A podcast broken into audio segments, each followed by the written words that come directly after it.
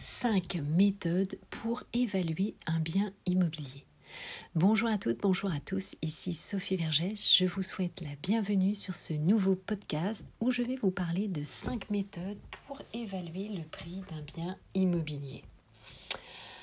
Alors, je vous rappelle le contexte euh, pourquoi j'ai voulu euh, eh bien, créer ce podcast, c'est justement pour que vous puissiez connaître cinq méthodes pour évaluer justement un bien immobilier. Des méthodes autres dont je vous parle avec évidemment les deux sites internet de référence, demande de valeur foncière, DVF, ou évidemment impôt.gouv.fr, qui sont des méthodes où vous allez connaître à l'adresse les dernières transactions Hein, mais voilà, ça, ce sont euh, d'autres méthodes. Alors tout d'abord, je vais vous rappeler ce qu'est la définition de la valeur vénale d'un bien immobilier. Hein. Souvent, euh, on donne différentes, différentes euh, définitions. Eh bien, c'est quoi la valeur vénale d'un bien immobilier? Alors la définition c'est la suivante, c'est il s'agit du prix auquel donc le propriétaire peut vendre son bien immobilier sur le marché immobilier à un acquéreur. Cette cession, donc cette vente, intervient dans une situation normale où donc les deux, l'acquéreur, le vendeur, ne subissent aucune pression ni contrainte qui les oblige à modifier leurs prétentions. Hein. C'est ça la valeur vénale, c'est la valeur intrinsèque d'un bien euh, tel qu'il est, hein, sans pression, euh, sans euh, voilà qu'il y ait eh bien par exemple j'ai des dettes, je dois vendre vite, donc forcément je vais baisser mon prix ou je divorce, etc., etc.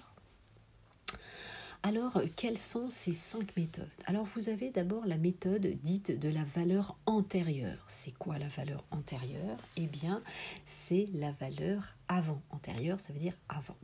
Donc, le euh, titre de propriété. Hein, lorsque vous acquérez, vous savez que vous avez ce qu'on appelle un titre de propriété, va indiquer le prix et la date d'achat du bien immobilier.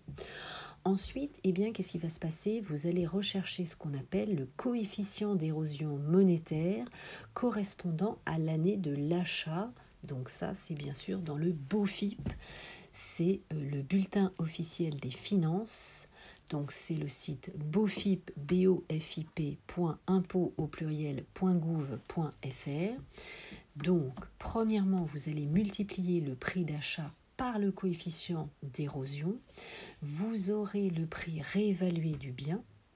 Ensuite, vous prenez les travaux importants, et eh bien ça va subir la même technique en multipliant le montant des travaux par ce coefficient, mais évidemment l'année où ça a été réalisé. Cette méthode tient compte uniquement de la valeur intrinsèque du bien et non de l'évaluation de son environnement.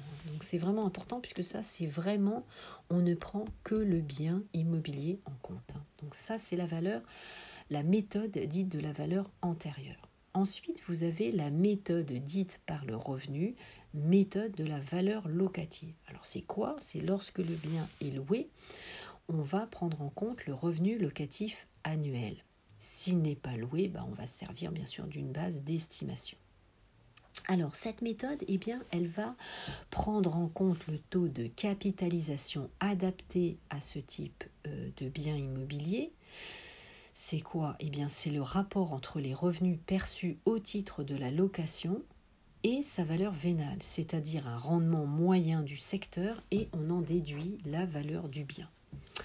Il faut noter qu'avec ce calcul, le taux de capitalisation choisi aura un fort impact sur le prix du bien immobilier. On va utiliser généralement cette approche dans le cadre d'un achat pour un investissement. C'est la méthode dite du revenu. Troisième méthode, la méthode par la surface. Ça c'est le plus facile, hein, c'est celle que tout le monde connaît. Hein. Donc par exemple, on prend un appartement, on va prendre sa surface habitable réelle par la loi Carrez. La loi euh, évidemment, vous l'avez ça dans votre diagnostic immobilier, hein, le diagnostic surface, notamment donc sur l'appartement, et vous multipliez par le nombre du prix au mètre carré. Donc cette surface habitable globale, c'est la somme des surfaces des pièces habitables, plus les pièces annexes pondérées, c'est-à-dire le sous-sol, les pièces d'habitation en dessous de 1,80 m et les combles, hein, puisque évidemment il faut quand même euh, compter ces surfaces.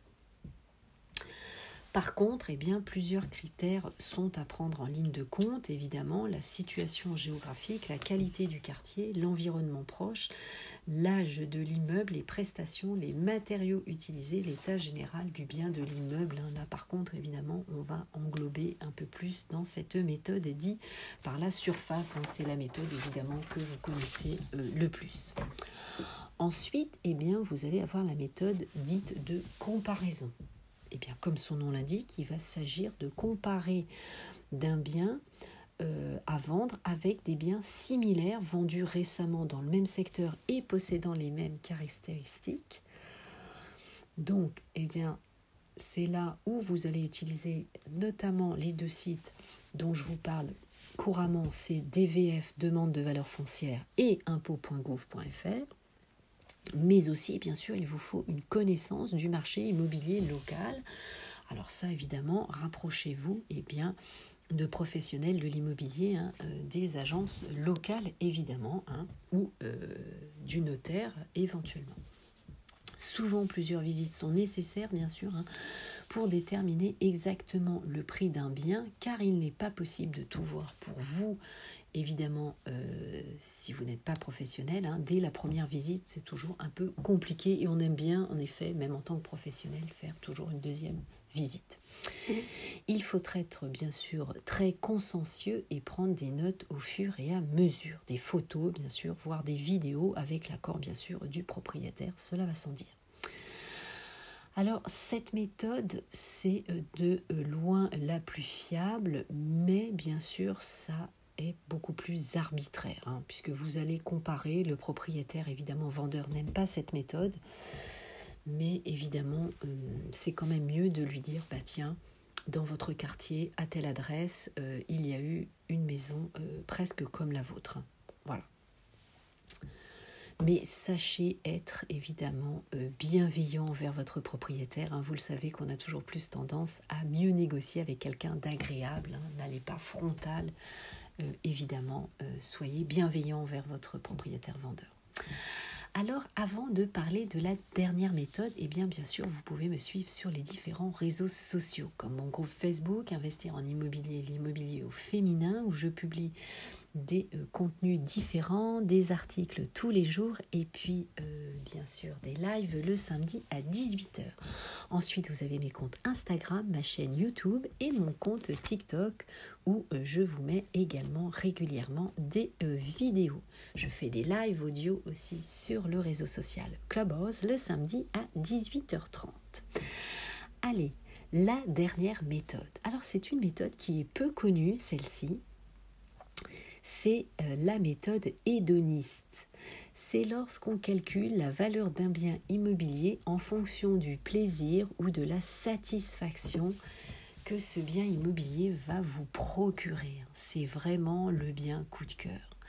Donc ce prix euh, de l'immobilier va être calculé bien sûr selon sa valeur intrinsèque, mais avec évidemment tous les critères liés à sa localisation ça va vous créer donc un indice qui est calculé donc selon, euh, bah pareil, hein, euh, on va comparer euh, les biens de ce même titre. Si par exemple vous achetez une belle demeure, un château, eh bien on va comparer évidemment avec les mêmes critères, les mêmes types de biens immobiliers. Hein. donc voilà. Alors c'est une mesure euh, on va essayer d'être le plus objectif possible. Hein. Par exemple, on va comparer deux mêmes biens immobiliers avec deux grandes salles de bain, par exemple, ou une belle piscine, un jardin paysager, etc., euh, etc. Donc ce prix va être ajusté justement euh, selon ces critères qui vont vous apporter une valeur supplémentaire hein, à vos yeux, à vous d'acquéreur ou d'investisseur. Donc vous pouvez établir bien sûr une grille d'évaluation qui va évidemment répertorier les critères positifs, les critères négatifs des biens que, euh, eh bien, qui sont pareils euh, du même type, hein, du même acabit, avec le bien immobilier que vous allez acquérir. Hein. Ça va vous permettre évidemment eh bien, de euh, bouger les différents curseurs en tenant compte évidemment des éléments les plus probants.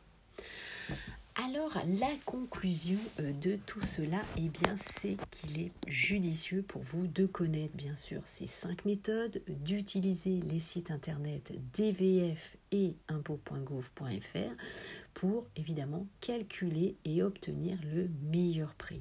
Hein. Donc vous savez, et les experts le disent, il, peut y avoir une marge d'erreur de 10%, mais on essaye évidemment et eh bien qu'il y en ait très peu, hein, forcément, de réduire cette marge. Hein.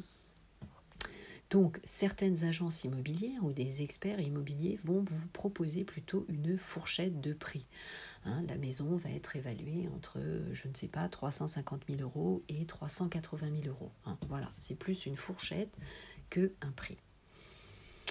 Ensuite, il faut savoir que les tribunaux et l'administration fiscale reconnaissent la méthode par comparaison qui va se référer bien sûr au prix de vente de biens similaires vendus récemment. Donc ça c'est un point évidemment non négligeable à savoir pour vous, hein, puisque la méthode de comparaison c'est la référence de l'administration fiscale, et bien tout simplement puisque elle-même a accès à toutes ces données. Donc pour finir, eh bien, questionnez-vous évidemment sur le prix réel du bien immobilier que vous allez investir. Est-ce que vous êtes dans le prix du marché, en dessous du prix du marché, au-dessus du prix du marché. Hein? C'est important. Si vous avez un coup de cœur, bien sûr, vous allez accepter d'être légèrement au-dessus. Et surtout, surtout, il faut connaître bien sûr la règle des 5D. Je vous ai fait un podcast sur ce sujet, donc n'hésitez pas bien sûr à l'écouter. C'est connaître évidemment quel est le degré d'urgence de votre propriétaire vendeur. Hein. Ça c'est très important, c'est la donnée essentielle à connaître évidemment dès le début de votre visite. Allez, c'était tout pour ce podcast. Je vous remercie de m'avoir suivi. Euh, évidemment, cela me fait toujours très plaisir, vous le savez. Allez, à très bientôt. Je vous souhaite un bon investissement. Portez-vous bien et euh, à tout de suite dans le prochain podcast. Je vous embrasse. Bye bye.